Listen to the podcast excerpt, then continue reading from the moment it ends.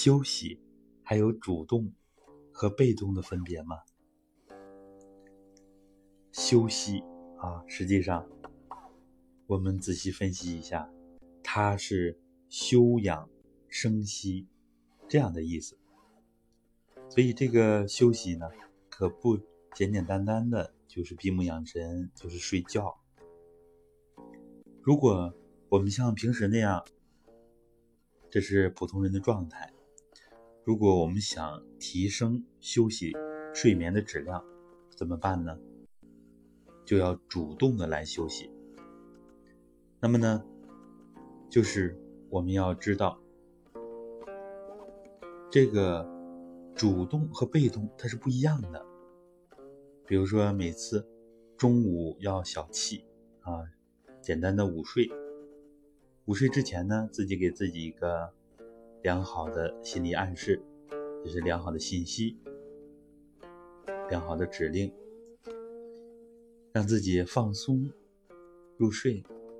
比如说，十二点钟睡到一点，然后也可以给自己一个意识的指令：睡这一个小时睡得香甜，要把神气养足，要把精气神啊休息的充足一些。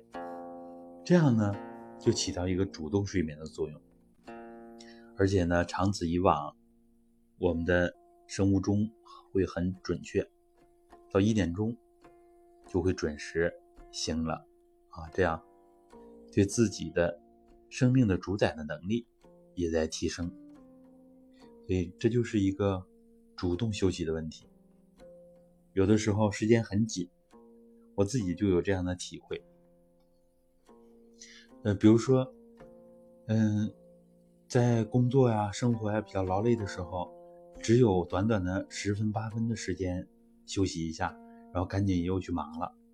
这个时候，我自己体会，以前不知不觉会出现很沉的一个呼吸，后来我体会呢，有点像老师所讲的喉呼吸，啊，有点像打鼾、打呼噜那样的声音。